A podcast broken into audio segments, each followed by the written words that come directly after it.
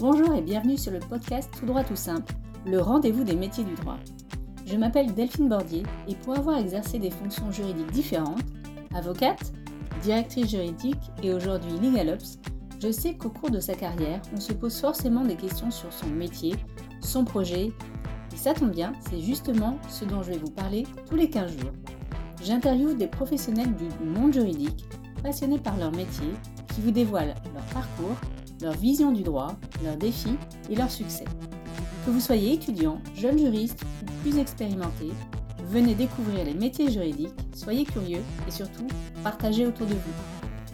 Mon invité est administrateur judiciaire. Il est passionné par son métier. Personnellement, il m'a appris plein de choses en préparant cet épisode et je pense que vous ne verrez plus le métier d'administrateur judiciaire de la même façon une fois que vous l'aurez écouté.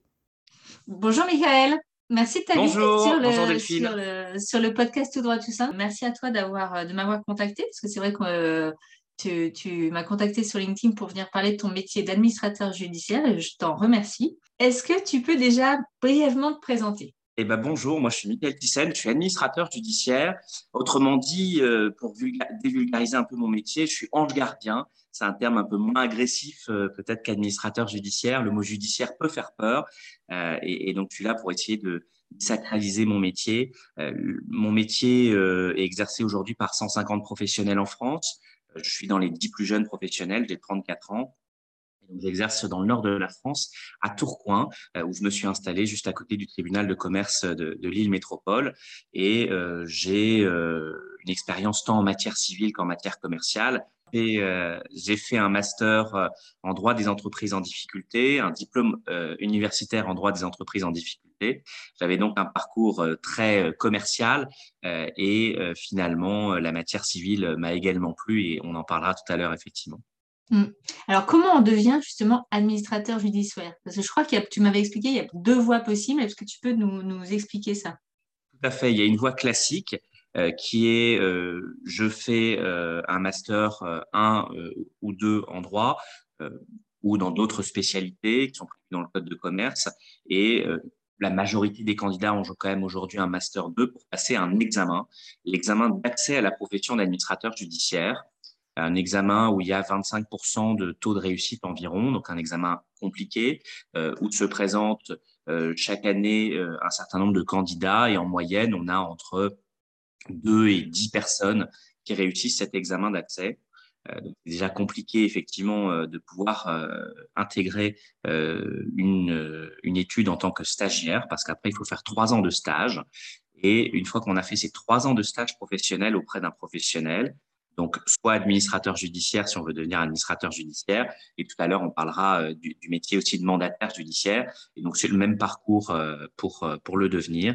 Donc, on fait l'examen d'accès, trois ans de stage, et après, on doit passer un examen de sortie, donc l'examen d'aptitude à la profession d'administrateur judiciaire dans lequel on a là 70% de réussite en moyenne. Et donc, tous les ans, on a entre deux et, et 7 personnes qui réussissent cet examen de sortie d'administrateur judiciaire. Donc ça, c'est la première voie, c'est la voie dite classique.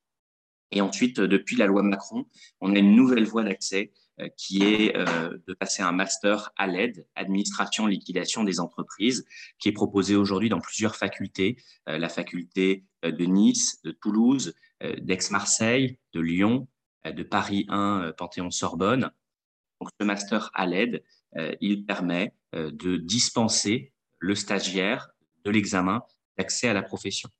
Et donc, euh, le stagiaire doit trouver un stage, 30 mois de stage après ce master à l'aide, à condition d'avoir fait toute une série d'actes euh, qui sont prévus dans un arrêté du 7 mars 2017. Euh, ils sont dispensés de l'examen de sortie. Donc, ils sont dispensés par l'examen d'entrée par le fait qu'ils aient le master. Et s'ils ont fait toute la série d'actes, ils sont dispensés de l'examen de sortie. D'accord. Et comment on, comment on peut exercer cette euh, profession Il y a plusieurs euh, modes. Je pense a libéral, salarié. Euh, est-ce que tu peux et puis, oui, tu peux nous, nous dire ça? Historiquement, historiquement les, les, administrateurs judiciaires étaient beaucoup en profession individuelle. donc, ils créaient une société en nom personnel. Exerçaient, ils exerçaient leur métier comme ça. Depuis une quinzaine d'années, on a quand même de plus en plus d'administrateurs judiciaires associés. Euh, et donc, la création de sociétés s'élarge majoritairement, euh, quelques SCP. Euh, et dans ce cadre, bah, ils sont associés. et donc, la majorité des structures en association sont composées de deux à trois associés et quelques grosses structures euh, vont jusqu'à 11, 11, 11 associés aujourd'hui.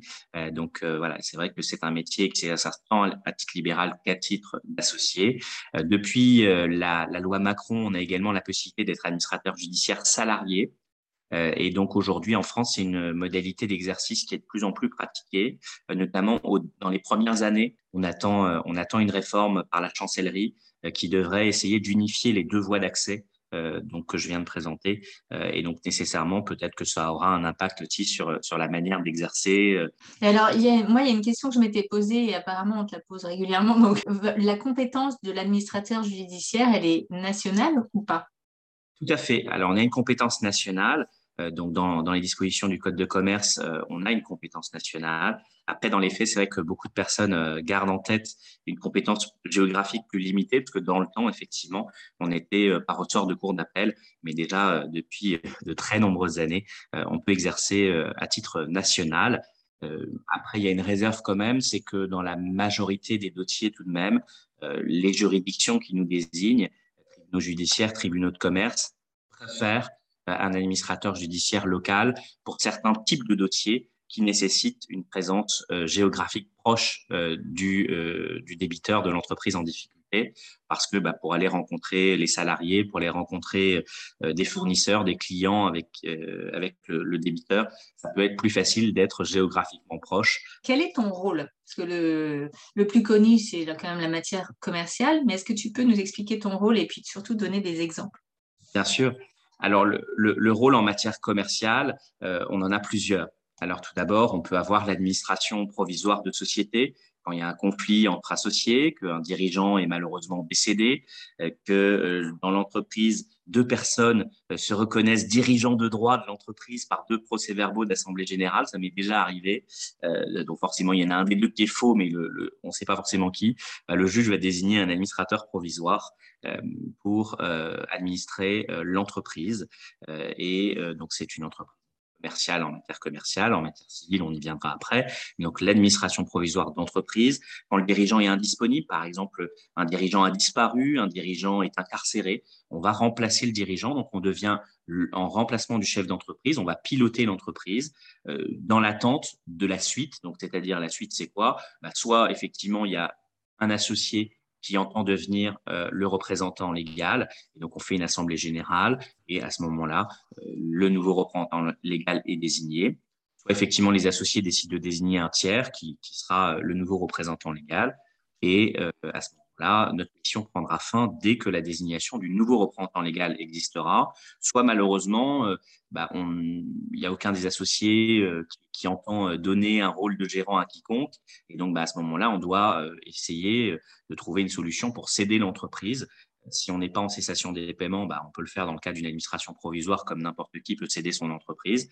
Et si malheureusement, ce qui est malheureusement souvent le cas, on est en cessation des paiements, et bah, à ce moment-là, on bascule sur une autre tâche euh, qui est aussi une facette de notre métier, c'est le traitement des entreprises en difficulté. C'est pour ça surtout que les administrateurs judiciaires sont connus. il, y a, deux branches. Il y a, la, la, matière de prévention, le mandat ad hoc et la conciliation. Et l'autre voie, c'est les procédures collectives, la sauvegarde, le redressement et la liquidation judiciaire. C'est pour ça qu'on connaît surtout l'administrateur judiciaire.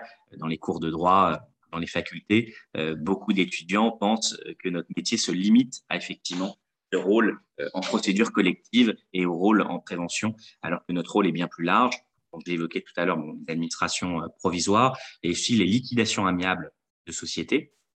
Liquidation amiable de société dans laquelle on va intervenir pour réaliser les actifs et répartir ensuite le boni de liquidation s'il y en a un. En tout cas, l'objectif, c'est de désintéresser les créanciers et donc d'éviter la liquidation euh, judiciaire. Euh, en matière commerciale, on peut être également séquestre dans quelques cas particuliers. On peut euh, également, dans, notre métier, exercer certaines missions pour l'AGRASC, l'agence de gestion des avoirs saisis de l'État. Euh, donc, c'est des missions d'administration euh, provisoire euh, de fonds de commerce que certains dirigeants ont été incarcérés, par exemple, suivis pénalement. donc, c'est des missions assez rares, mais, mais, il faut en parler quand même parce qu'elles vont, elles vont se développer dans les mois et, années à venir. Sur la prévention, il faut vraiment avoir en tête que c'est vraiment l'avenir du, du, rôle de l'administrateur judiciaire. la prévention aujourd'hui, c'est 5000 procédures par an les entreprises en difficulté, euh, donc procédures collectives, euh, historiquement, il y en avait 60 000. Euh, depuis le Covid, on est descendu, on est à peu près à 30 000 procédures collectives par an. La prévention occupe donc une place qui est très minoritaire, alors qu'en prévention, on sauve 75% des entreprises. En procédure collective, on a 70% de liquidation judiciaire immédiate. Donc, ce que je dis toujours à un dirigeant, ah, c'est choisir son camp. Soit vous voulez sauver votre entreprise et vous allez en prévention, et dans 75% des cas, on arrivera à sauver. Soit vous voulez partir en procédure collective, et dans 70% des cas, vous allez être en liquidation judiciaire. Alors, c'est un peu euh, synthétique hein, de, dire ça, mais euh, véritablement. mais c'est des chiffres qui marquent, en fait. C'est des chiffres qui sont très marqueurs. Hum. Et, effectivement, euh, aujourd'hui, les créanciers sont, sont, prêts à faire des efforts pour trouver une solution d'étalement de paiement, parfois même d'abandon de créances, euh, en prévention pour éviter justement l'impact de l'ouverture de la procédure collective. Parce que l'ouverture d'une procédure collective, que ce soit une sauvegarde, un redressement ou une liquidation judiciaire, c'est une procédure qui est publique, alors que le mandat ad hoc, c'est une procédure qui est confidentielle.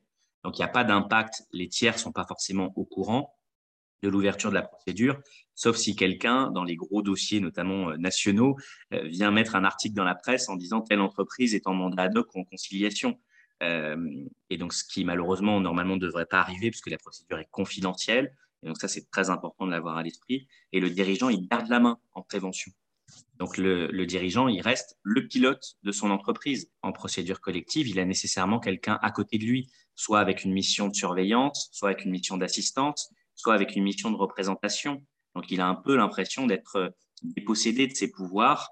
Euh, et donc, c'est pour ça que la prévention marche aujourd'hui. Souvent, on parle en prévention euh, de, euh, des difficultés avec euh, les créanciers pour aller obtenir des délais de paiement, notamment avec les créanciers par exemple publics. On n'a pas que ce rôle-là. Souvent, les gens pensent connaître la prévention et pensent qu'on fait que ça, alors qu'en fait, en mandat ad hoc, on peut parfaitement aller négocier avec des associés, des associés qui sont en conflit. On peut ouvrir un mandat ad hoc pour essayer de trouver une solution entre les associés, parce que à un moment donné, le conflit entre les associés va paralyser l'entreprise et provoquera euh, des difficultés. Et donc, euh, requête motivée euh, au président du tribunal, on peut effectivement obtenir un mandat pour aller négocier entre associés pour trouver une fin de conflit entre eux. Après, en matière de prévention, on peut aussi parler, notamment quand il y a des grèves, on pourrait intervenir. Mais aujourd'hui, c'est vrai qu'on voit rarement un administrateur judiciaire être désigné en mandat ad hoc pour aller négocier une fin de conflit. Alors qu'en réalité, voilà, l'entreprise, si elle ne tourne pas, à un moment donné, il y aura des conséquences économiques euh, que le président du tribunal, sur requête motivée, peut parfaitement désigner un administrateur judiciaire pour être aux côtés du chef d'entreprise, pour entamer des négociations euh, dans le cadre euh, d'une fin de conflit, pour essayer d'expliquer, dédramatiser, expliquer ce qui est possible de faire aussi, parce que bah, parfois les salariés ont tout à fait raison et, il faut aller, aller obtenir des choses de la direction. Et donc, c'est notre rôle aussi de, de, pouvoir obtenir des choses qui paraissent impossibles à obtenir.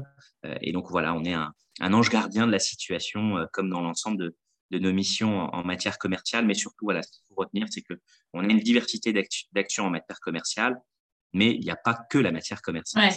Et tout à l'heure, tu as, parlé d'administration provisoire de société, mais est-ce qu'un administrateur judiciaire peut piloter plusieurs entreprises en même temps? Parce que vous êtes peu nombreux, donc comment euh, c'est possible Tout à fait. Alors, on a, euh, en fait, on est désigné par les tribunaux hein, dans, nos dossiers, euh, tribunaux de commerce pour la matière commerciale, tribunaux judiciaires en matière civile sur laquelle on viendra après. Et dans le cadre de nos dossiers, on n'a pas qu'un seul dossier à la fois. Donc, on peut être administrateur provisoire de 4, 5, 6 entreprises, 10 entreprises, euh, parfois même plus euh, d'entreprises en simultané. Euh, et donc, l'administrateur judiciaire, en moyenne, il a 7 à 8 salariés. Donc, il a, il a justement un back-office qui lui permet de, gérer de nombreux dossiers en même temps, parce que c'est un professionnel aguerri de, la négociation. Et donc, c'est quelque chose qu'on sait faire. Oui, parce qu'effectivement, administrer une société, c'est du travail à temps plein. Donc, si vous en avez 5, 6, 7, ça devient compliqué. Quoi. Tout à fait. Alors après, après, en fonction effectivement des dossiers, parfois on doit se faire assister euh, de managers de transition, on doit se faire assister bah, de l'expert comptable de l'entreprise, de l'avocat, euh, des commissaires aux comptes. On n'est pas seul. Parfois, effectivement, on doit se faire assister dans nos missions de sachant en fonction de la typologie de l'entreprise. Euh, si on est euh, dans un secteur, je sais pas, l'aéronautique, bah, ça c'est pas le même secteur que mm. si c'est un supermarché. on n'en a pas parlé, mais, mais qui, qui paie ces, ces, ces, salaires en fait de l'administrateur, du manager de transition, donc nos, honoraires, nos, honoraires sont payés bah, par, par l'entreprise. Sauf à ce que le juge en décide autrement, mais dans 99,99% des cas, c'est le débiteur, l'entreprise qui paye, euh, qui paye nos honoraires. Euh, en matière euh, de mandat ad hoc, par exemple, il y a une assurance, l'assurance responsabilité civile mandataire social, CMS, qui permet la prise en charge d'honoraires de mandat ad hoc avec certaines polices d'assurance qui couvrent jusqu'à 50 000 euros d'honoraires en mandat ad hoc. Et à ce moment-là, c'est effectivement son assurance qui va payer nos honoraires. Et, donc aujourd'hui, il y a très peu de personnes qui s'assurent en RCMS et j'espère qu'après ce podcast, tous les dirigeants iront se poser la question de qu'est-ce qu'une RCMS euh, auprès de leur assurance. Aujourd'hui, le dirigeant, il, assure ses locaux, il assure ses voitures. Mais à, quel moment il s'assure lui en tant que pomme clé, euh, en tant que dirigeant de l'entreprise? S'il commet une erreur, s'il commet une faute, il n'est pas assuré pour ça. Et en réalité, il devrait s'assurer. Il faut savoir que, par exemple, la majorité des primes RCMS euh, on trouve des primes d'assurance entre 500 euros et 1000 euros par an. Prenez une RCMS euh, et comme ça, vous serez euh, garanti que le coût de la procédure n'est pas un frein. Oui, parce qu'effectivement, si elle est en procédure collective, qu'elle doit payer les frais, elle ne pourra pas les payer en fait. et donc, si elle ne peut pas les payer, malheureusement, bah, parfois, elles vont en liquidation judiciaire parce que l'entreprise n'a pas, n'a pas les fonds pour effectivement pouvoir faire face à toutes ces dépenses et à ses prévisions, euh, à ses prévisions d'activité. Bon, c'est rarement le cas que ce soit à cause des honoraires professionnels que l'entreprise va. Pas ça qui va faire basculer le dossier, mais c'est que l'entreprise finalement euh, ne peut pas rémunérer correctement son dirigeant euh, parce qu'elle est sur un modèle très compétitif, parce que les marges sont faibles. Et, et donc, il y a un problème de pérennité. Cette profession, elle est un peu redoutée. Tu en as parlé tout à l'heure, tu as, dit, as expliqué pourquoi très bien, surtout en matière commerciale. Mais en fait, et tu l'as mentionné, vous intervenez beaucoup en matière civile. Et ça, c'est important. Est-ce que tu peux nous éclairer sur ce point et nous, dire, nous donner aussi des exemples? Tous les professionnels ne sont pas spécialisés en matière civile. Euh, moi, je suis spécialisé en matière civile, euh, comme à peu près la moitié de mes confrères aujourd'hui. Euh, la matière civile, c'est le traitement des copropriétés en difficulté. Quand il n'y a plus de syndic de copropriété parce que bah, ils pas, soit il n'a jamais été désigné dès le démarrage de la copropriété, ça m'est déjà arrivé, euh, que certains immeubles ont été mis en copropriété et qu'effectivement, il n'y a jamais un syndic euh, qui a été désigné, ben, nous, on va être administrateur provisoire pour faire désigner un syndic de copropriété. Donc, c'est des missions qui sont assez courtes. Hein. On, peut, boucler ce type de dossier en trois mois. Ensuite, euh, on a également, quand le syndic, malheureusement, n'a pas convoqué l'Assemblée générale en temps et en heure, donc il y avait un syndic, et donc à ce moment-là, ben, il n'y a plus de syndic du fait qu'il n'a pas convoqué l'Assemblée générale en temps et en heure. Pareil, on est désigné administrateur provisoire de la copropriété. On peut également être désigné euh, quand le syndic, euh, malheureusement, n'est pas en mesure de pouvoir conserver euh, l'immeuble et qu'il y a des travaux importants qui doivent être prévus, qui ne peuvent pas avoir lieu parce que soit les copropriétaires ne payent pas leur charge de propriété, soit parce qu'il y a des conflits judiciaires. Et donc, on va geler la situation, un peu comme dans un redressement judiciaire. Donc ça, c'est l'administration provisoire de copropriété en difficulté. on a également dans ces missions de, copropriété la possibilité d'être désigné mandataire ad hoc euh, pour faire un rapport euh, en trois mois euh, au président du tribunal sur, et au syndic, propriétaire bien évidemment, sur l'état de l'immeuble. Donc un diagnostic finalement juridique, mais aussi technique sur l'état de la copropriété et la manière dont il faudrait anticiper sa restructuration si effectivement elle a des difficultés. En France aujourd'hui, euh, en copropriété, on estime qu'il y a 10% du parc des copropriétés euh, qui est en difficulté. Euh, donc, il y a beaucoup à faire en cette matière. Aujourd'hui, ça représente une minorité de dossiers, mais il y a également la matière des successions qui représente beaucoup de ah dossiers. Les successions en difficulté, les indivisions en difficulté. Dès lors qu'il y a un problème où finalement on n'est pas en mesure de pouvoir payer les dettes de la succession, les dettes de l'indivision. L'administrateur provisoire peut être désigné pour mettre fin au conflit qui oppose les héritiers ou les indivisaires. Et donc, à ce moment-là, on va essayer de trouver une solution. En général, le simple fait de notre désignation permet de désacraliser un débat qui parfois les occupe depuis 10 ans. Euh, moi, ça m'est arrivé d'être mmh. désigné dans les dossiers où ça fait 4, 5 ans, 10 ans que les héritiers ou les indivisaires sont en train euh, de se bagarrer.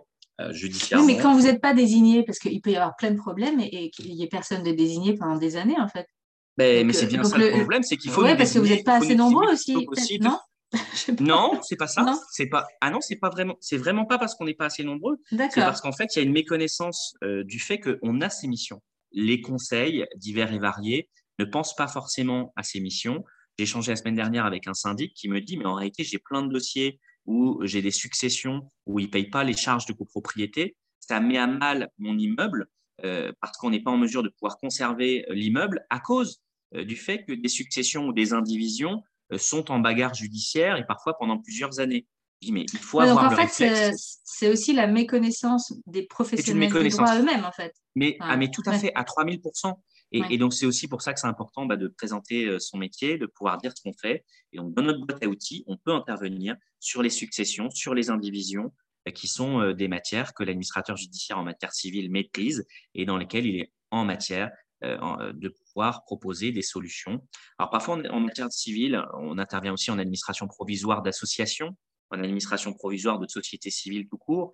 Alors, matière. Parce qu'il n'a pas le même rôle que le notaire, par exemple, dans, un, dans une problématique de succession. Euh, euh, tout à fait. En fait, on ne vole, pas, on vole pas du tout le travail du notaire. On a un travail complémentaire parce que le, notaire, lui, c'est de faire des actes et de réaliser euh, de réaliser la succession en faisant le partage. Nous, notre rôle, c'est de trouver un accord entre les gens, parfois parce que les gens ne se sont pas écoutés ou ils n'ont pas voulu s'écouter. Et nous, on est un professionnel de l'écoute. Euh, c'est une des grandes qualités de l'administrateur judiciaire, c'est de savoir écouter. Écouter, comprendre, essayer d'arriver à un consensus dans la négociation, une sorte de médiateur, euh, d'arriver à dire bah, finalement, vous avez quatre immeubles, vous êtes quatre héritiers. Est-ce que vous avez, vous, une préférence en matière d'immeubles? Et donc, parfois, il y en a un qui va dire bah, Moi, je veux l'immeuble A, l'autre qui va dire le B, le C, le D. Et puis, finalement, en fait, on se rend compte, mais on se dit Mais en fait, la solution, elle est là. Est-ce que vous êtes prêt à payer une soule? Parce que vous, l'immeuble que vous prenez, il est un peu plus, plus cher, important. Mmh. Ah, bah oui, moi, il n'y a pas de souci, mais bon, je sais que Tata Ginette, elle, elle voulait, elle voulait aussi celui-là. Oui, mais Tata Ginette, en fait, elle préfère l'autre bâtiment. Elle disait ça plus pour vous embêter. Euh, voilà, mais maintenant, quand on a une procédure, finalement, on arrive à trouver des solutions. Et donc, voilà, on arrive à concilier en matière de, succession, mais on ne prend pas du tout la place du notaire. Et même beaucoup de notaires, finalement, ne connaissent pas nos missions au titre de l'article 113-1 euh, et suivant du Code civil, euh, parce qu'ils ne l'ont jamais vu en œuvre, euh, parce que peut-être que les avocats n'y ont pas pensé non plus, ou alors peut-être que bah, certains, malheureusement, dans certains dossiers, effectivement, où il y a des procédures judiciaires, finalement, ils se disent bah, ça va peut-être ramener encore une complication supplémentaire parce qu'on va avoir des recours, il peut y avoir des, recours effectivement, mais nous, on peut aller jusqu'à vendre l'immeuble. Mm. Imaginons euh, qu'on euh, a une succession, les, héritiers n'arrivent pas à se mettre d'accord, on fait une requête au juge et on vend l'immeuble. Pour partager, en fait, c'est ça. Pour, partager l'argent. parce que c'est beaucoup plus facile de partager de l'argent. Bah si les gens ont 25% chacun, c'est mm. liquide, et eh ben on fait un virement et l'histoire est terminée. Partager un immeuble qui est une terre solide, c'est plus compliqué. Donc, soit ils se mettent d'accord et en bonne intelligence, on trouve des solutions, mais si on a des dettes, malheureusement, on arrivera à devoir vendre l'immeuble. Parce que si on n'est pas en mesure de pouvoir soit payer les dettes ou conserver, parce que c'est aussi la conservation du patrimoine, si, le, patrimoine vaut un million d'euros aujourd'hui, mais qu'il y a des fuites en plafond et qu'on n'a pas l'argent pour faire les travaux, ben, à un moment donné, il faut euh, aller sécuriser euh, l'immeuble. Donc, on va demander aux héritiers est-ce qu'ils peuvent faire un virement pour alimenter le compte euh, la caisse de dépôt de succession pour pouvoir faire les travaux? S'ils ne sont pas en mesure de le faire, eh ben, on va vendre très rapidement l'immeuble pour que Oui, et ça, effectivement, c'est important parce que le notaire, lui, il ne le fait pas. Il ne peut pas faire ça. Il ne peut pas faire ça. Il ne peut pas l'obtenir judiciairement. Euh, et, donc, euh, nous, on est un professionnel, on est désigné pour ça et on est leur ange gardien de cette situation. C'est pour ça que j'aime bien cette expression euh, ange gardien. D'où ces, successions parfois qui durent des, des, des successions qui durent des, décennies. parce que souvent, bah, ils n'ont pas eu le réforme de penser à l'administrateur judiciaire en matière civile. Mais c'est vrai que moi, je comprends que les personnes physiques ne pensent pas à, forcément à aller voir un administrateur judiciaire. Mais ce qui est plus surprenant, c'est que les, les praticiens du droit eux-mêmes n'y pensent pas, en fait. Bah, c'est parce qu'en fait, souvent, notre métier est limité à la matière commerciale. Ils, ils voient très bien qu'on intervient en sauvegarde, en redressement judiciaire. Euh, certains pensent même pas à la prévention, au mandat ad hoc et à la conciliation, alors que j'ai mmh. dit les chiffres tout à l'heure qui sont édifiants. Et, dans les autres matières, finalement, les gens n'ont pas forcément le réflexe de penser à nous.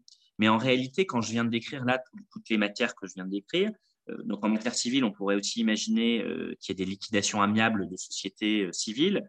Et donc ça, on sait faire aussi. et donc là, finalement, si on vient de résumer tout ça, finalement, en matière commerciale, en matière civile, quel est un peu derrière notre job, le, job qu'on fait? Bah, Quand on fait de l'administration provisoire de copropriété, on fait un peu le job du syndic de copropriété.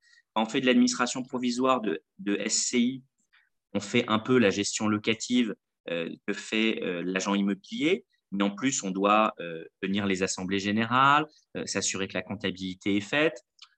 Quand on fait le rôle d'indivision et de succession, on un peu, on doit connaître le métier du notaire. Et euh, quand on fait du mandat ad hoc, la conciliation, on est un négociateur, un médiateur. donc, on a plein de facettes dans ce métier, ce qui fait que finalement, euh, il faut le connaître, il faut le démystifier pour que chacun sache finalement que dans notre boîte à outils, on a plein de solutions et qu'il faut penser à venir nous consulter. Les consultations chez les administrateurs judiciaires sont gratuites. Euh, dans 99% des cas, euh, il n'y a, pas de, a pas de paiement de consultation. Euh, donc, il faut vraiment avoir le réflexe de venir consulter pour pouvoir s'assurer. Dans notre S'il y a un message à passer, c'est vraiment celui-là, mais à tout le monde. Hein. mais vraiment, vraiment, il ne faut pas avoir peur. Mm. Quand je me présente à quelqu'un, toujours, je dis, je suis votre ange gardien, expliquez-moi la situation et on va essayer de voir si dans ma boîte à outils, j'ai quelque chose pour vous. Et dans 99% des cas, il y a un petit outil dans ma boîte qui permet de trouver une solution. Est-ce que, euh, Michael, tu peux nous, expliquer, parce que tu en as un petit peu parlé, quelle différence tu, il y a avec le mandataire judiciaire? Parce qu'il y, a souvent une grande confusion quand même, je pense. Énormément de confusion en fait entre nos métiers, parce que on est confrères, effectivement. Euh, c'est une grande profession euh, dans laquelle on, on, a ces deux métiers, l'administrateur judiciaire et le mandataire judiciaire. Alors, le mandataire judiciaire, c'est le représentant des créanciers. C'est lui qui va recevoir les déclarations de créances en procédure collective. C'est l'interlocuteur privilégié de l'AGS, l'association de garantie des salaires en cas d'ouverture d'une procédure collective. L'AGS va indemniser les salariés euh, des salaires impayés, euh, des soldes de tout compte. Et donc, c'est le mandataire judiciaire qui va être l'interlocuteur de l'AGS pour répartir ensuite l'argent au profit euh, des salariés. Ce qu'il faut vraiment retenir, c'est que le mandataire judiciaire, c'est le représentant des créanciers et l'administrateur judiciaire, c'est euh, celui qui va essayer de trouver des solutions comme un ange gardien. On va trouver de véritables solutions avec le dirigeant pour sauver son entreprise en consultant le mandataire judiciaire en fonction du nombre de créanciers qui ont déclaré leurs créances. Donc, c'est vraiment un travail en collaboration avec nos confrères mandataires judiciaires. Mais finalement, votre rôle, j'ai l'impression, est beaucoup plus large que celui du mandataire, ou je me trompe? Tout à fait, tout à fait. On intervient dans un panel de missions qui est beaucoup plus large, mais on est, on est d'une vraie complémentarité. Et donc, le mandataire judiciaire, bah, c'est le professionnel de l'enregistrement des déclarations de créances, des vérifications de créances et euh, effectivement de l'indemnisation des salariés et finalement également des cessions d'entreprise euh, dans le cadre liquidatif. Ils vont euh, céder les actifs de façon isolée et ça, c'est vraiment leur force dans le cadre des missions qui sont confiées par les tribunaux. Et vous pouvez euh, vous associer ensemble, par exemple? Parce qu'on a parlé d'association tout à l'heure, mais euh, c'est quelque chose aujourd'hui, qui Aujourd'hui, Aujourd'hui, en pratique, euh, ça ne se fait pas. Il n'y a, a, aucune structure où il y a des mandataires et des administrateurs judiciaires. Mandataire, administrateur, ça n'existe pas encore. tu m'avais donné un exemple d'un avocat pénaliste, je crois, qui aurait dû, d'après toi, faire, avoir recours à un administrateur judiciaire. Je viens de donner cet exemple, enfin un parmi d'autres, mais je trouve que c'est assez révélateur. Bien sûr, ben, j'ai été désigné dans un dossier d'administration provisoire euh, d'une société euh, où la dirigeante de fait avait été euh, incarcérée pour des faits très graves et elle a été condamnée.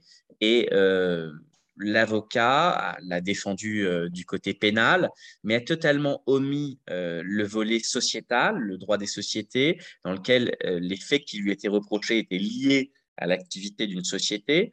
Et donc, il a totalement pas traité ce sujet-là. Alors, peut-être que sa cliente lui a demandé, en tout cas, je n'ai pas eu l'information, mais en tout cas, c'est vrai que souvent, il y a une frontière entre l'avocat pénaliste et le droit des sociétés. Or là, malheureusement, bah, sa cliente, elle va se retrouver avec une société euh, donc, qui sera en liquidation judiciaire et l'impact de la liquidation judiciaire sur sa vie future. Sa cliente, quand elle va sortir de prison, elle aura euh, plusieurs liquidations judiciaires à son actif et donc, malheureusement, elle n'obtiendra plus de financement parce qu'on sait très bien aujourd'hui que les banques ne vont pas financer une personne qui a fait l'objet de trois ou quatre liquidations judiciaires, et malheureusement, elle est dans plusieurs sociétés. Et donc, l'avocat, il aurait dû prendre le réflexe, si ce n'était pas sa spécialité, d'aller solliciter un avocat qui fait du droit des sociétés pour obtenir l'administration provisoire de la société. Et dans l'administration provisoire des sociétés, ben, on aurait pu aller rendre les clés aux bailleurs, négocier des accords avec les créanciers en fonction des actifs disponibles dans le cadre d'une administration provisoire pour éviter justement les multiplications de liquidations euh, judiciaires et ainsi éviter que sur une situation euh, déjà pénale compliquée vienne se rajouter un volet euh, du droit des sociétés et finalement le fait que sa dirigeante, quand elle sera sortie malheureusement de prison, bah, elle était dirigeante de fait dans la société dans laquelle moi j'étais désigné, était dirigeante de droit d'autres sociétés et finalement à terme elle aura une interdiction de gérer finalement indéterminée euh, et non plus déterminée dans le temps, parce qu'en fait, les banques voudront plus la financer. Donc, sauf si elle vient dans une activité où elle n'a jamais besoin d'un banquier pour avoir de l'argent, mais il n'y en a pas beaucoup des activités où on n'a pas besoin du banquier. Oui, donc en fait, ça aurait évité de multiplier les liquidations de, toutes les sociétés ça, parce en, fait, D'accord. C'est ça. Et, mais, même, même quand il n'y en a qu'une seule, euh, il faut que euh, les avocats pénalistes bah, pensent à traiter le volet sociétal euh, parce que bah, c'est important euh, d'accompagner euh, finalement son client. Mais parce que souvent, le client, il demande quelque chose, mais en, tant que professionnel du droit, il faut, avoir dans sa boîte à outils et penser plus loin. il faut anticiper aussi. Il faut anticiper, parce que finalement, c'est sûr, bah, on traite un volet et que bah, du coup, il, faut déjà, il y a déjà beaucoup de choses à traiter. C'est souvent aller plus loin dans l'exercice de son métier qu'on soit avocat pénaliste, avocat en droit de la propriété intellectuelle, en droit de la santé ou autre, c'est de se dire qu'est-ce que dans ma boîte à outils du droit, je peux proposer. Et donc, par exemple, j'ai échangé avec un huissier la semaine dernière et il me dit, bah, finalement, quand moi je fais un, constat de grève, je pourrais penser à dire aux dirigeants, euh, avant de partir, bah, finalement, euh, voilà, moi j'ai fait mon constat de grève, euh, je reviens dans une semaine pour constater si, si la grève, elle perdure. mais vous, de votre côté, pensez à aller voir un administrateur judiciaire pour échanger avec lui sur les difficultés et peut-être que lui pourra mettre fin au conflit de la grève en étant désigné euh, par le tribunal euh, dans le cadre d'un mandat ad hoc, par exemple. Et voilà, il y, a une vraie interconnexion entre les professions du droit, avec le notaire, avec les avocats, peu importe leur spécialité. souvent, il y a des avocats pénalistes, quand je, parle, quand je parle avec eux et que je me présente, je dis bonjour, je suis administrateur judiciaire. Ils disent bon, on n'aura jamais l'occasion de travailler ensemble. Non, c'est faux. Parce que les professions du droit sont interconnectées. Nous, demain, on peut avoir besoin d'un avocat pénaliste dans des dossiers parce qu'il bah, y a des sujets euh, de droit pénal des affaires. Et donc, euh, qui de mieux qu'un avocat pénaliste pour les traiter? Et donc, voilà, il y a des vraies interconnexions avec les professionnels du droit. Donc, il faut vraiment ne pas avoir peur d'échanger avec les administrateurs judiciaires et mandataires judiciaires parce qu'on est des professionnels aguerris de, du traitement des situations complexes. Oui, il y a vraiment des réflexes à avoir en tant que professionnel ou personne physique sur ce métier, en fait. Et, pour l'instant, je pense effectivement que les réflexes ne sont pas totalement acquis pour, euh, pour un certain nombre d'entre nous. Tout à fait, mais c'est parce que, voilà, c'est vrai que c'est des professions euh, euh, qui peuvent faire peur, mais il ne faut pas avoir peur de venir nous consulter. Si on n'est pas compétent, on vous le dira très rapidement. le dirigeant, il a, il a abandonné son entreprise, euh, les salariés euh, sont euh, en déshérence parce qu'ils n'ont plus de patron. on voit souvent un article de presse intervenir dans ces cas-là. Ben, en réalité, le, réflexe, ben, c'est peut-être d'aller voir le procureur de la République plutôt que faire un article dans la presse, obtenir une administration provisoire de l'entreprise. Qu'est-ce que toi, tu dirais aux étudiants qui veulent devenir administrateurs judiciaires? Alors, toi, tu es sorti il n'y a pas longtemps, tu es, un des plus jeunes. Euh. je, suis dans les, je suis dans les dix plus jeunes, effectivement, de, France en tant qu'administrateur judiciaire aujourd'hui. Et donc, c'est un chemin qui peut être long, euh, mais si on est motivé, on peut y arriver. Mais il ne faut pas s'attendre à ce que euh, un tapis rouge soit, soit déroulé. C'est complexe parce qu'on est peu nombreux. Et donc, si on a vraiment envie de faire ce métier et qu'on l'a dans les tripes, qu'on aime son métier, s'accrocher, euh, passer toutes les étapes, franchir toutes les barrières une par une, puis après, vous serez administrateur judiciaire.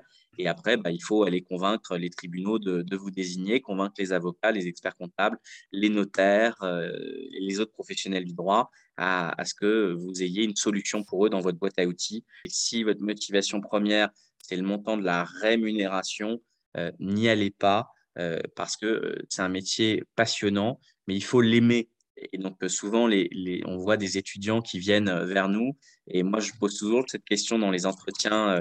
quand, quand j'ai des stagiaires qui candidatent, je leur dis, voilà, quelle est votre motivation? Et une fois, on m'a dit la rémunération parce que sur Google, quand on tape administrateur judiciaire, euh, euh, salaire, on, voit des rémunérations, mais ce n'est pas, euh, pas une motivation. c'est une fin en soi, effectivement, de pouvoir manger et, se nourrir, mais ce métier se fait avec passion, parce qu'on est des hommes passionnés qui veulent sauver les entreprises, qui veulent sauver les situations de succession complexes, d'indivision, d'administration provisoire de société. On a beaucoup de responsabilités. Ouais, c'est pas parce qu'on a échoué une année en fac de droit. Ah non, tout à fait. C'est pas parce qu'on a échoué une année de droit. Euh, moi, je prends mon exemple personnel et, par exemple, bah, moi, ça m'est arrivé. J'ai doublé une année euh, en licence de droit et bah, je suis devenu administrateur judiciaire quand même. Donc, il faut s'accrocher. Euh, si vous savez ce que vous voulez, bah, après, vous aurez des mentions. moi, ça a été mon cas. J'ai doublé une, année en, en, licence de droit et pourtant, après, en master 1, en master 2, dans un diplôme universitaire, j'ai obtenu à chaque fois des mentions. Et donc voilà, l'échec fait avancer. Nous, dans nos dossiers, euh, finalement, euh, on est toujours confronté à l'échec, des gens qui n'ont pas su discuter entre eux, des, échecs de, chefs d'entreprise qui sont confrontés à des difficultés. Donc parfois, avoir subi un échec, ça permet aussi de mieux les comprendre, mieux mmh. comprendre l'aspect psychologique, parce que la psychologie fait beaucoup. Et donc, je pense que voilà, si vous vous intéressez en tant qu'étudiant pour devenir administrateur judiciaire, formez-vous aussi à la psychologie, euh, à, cet aspect souvent négligé dans les études de droit sur euh, la psychologie du dirigeant, la psychologie du créancier, l'art de la négociation, euh, le PNL, etc. Parce que c'est très important aux côtés de l'administrateur judiciaire d'avoir. Et, et, alors, tu as dit tout à l'heure que les stagiaires étaient, enfin, les stages étaient très compliqués à obtenir. Est-ce que toi, tu prends des stagiaires avec toi? Tout à fait, je prends des stagiaires dans, dans mon équipe parce que moi j'aime bien transmettre mon savoir. Alors je suis très technique et très pédagogique parce que l'objectif, bah, c'est de faire apprendre son métier, de le faire découvrir. Et parfois, bah, certains étudiants, euh, effectivement, se rendent compte que ce n'est pas ce qu'ils veulent faire parce qu'il y a trop de responsabilités, trop de diversification dans le nombre d'activités, de dossiers différents traités. Donc, ils peuvent effectivement avoir peur en disant, mais jamais. Oui, mais tu peux, tu peux pas te spécialiser, euh, Michael, quand tu. Alors, tout à fait. Tu, tu, peux, tu, n'es pas obligé de tout faire. Après, effectivement, il faut pouvoir, effectivement, dans sa structure, pouvoir en vivre. Effectivement, bah, j'ai certains confrères qui font beaucoup euh, la matière commerciale, qui ne font pas du tout de civil, d'autres qui font du civil et du commercial. Moi, je fais les deux. La majorité des professionnels euh, acceptent, euh, acceptent des stagiaires. Donc, il ne faut pas hésiter à envoyer des candidatures par mail ou en se déplaçant sur place. Parfois, les, les, étudiants envoient un mail et ils n'ont pas de réponse, mais il faut vraiment, voilà, s'ils sont vraiment motivés, qu'ils relancent les professionnels qui sont autour d'eux. Et alors, comment on fait, euh, pour te contacter? Le plus simple, c'est quoi? Bah, je mettrai toutes tes coordonnées, bien sûr. Hein, euh, on, peut me contacter sur LinkedIn, par mail, par téléphone. Écoute, un grand merci en tout cas de nous avoir expliqué tout ça, parce que moi j'ai appris plein de choses et euh, je suis sûre que les auditeurs aussi. J'espère que tu auras plein de, contacts euh, à venir, pas seulement de, personnes physiques, mais aussi beaucoup de professionnels du droit qui auront, voilà, qui auront eu cette, qui auront écouté ce podcast. Et puis, bah, écoute, je te souhaite une très bonne continuation et puis je te dis à bientôt. Eh ben merci Delphine, merci à toi, très bonne journée. Je vous donne rendez-vous dans deux semaines. D'ici là, abonnez-vous au podcast pour ne rien manquer. Et si vous souhaitez partager votre expérience ou votre métier, contactez-moi sur le site Tout droit tout simple.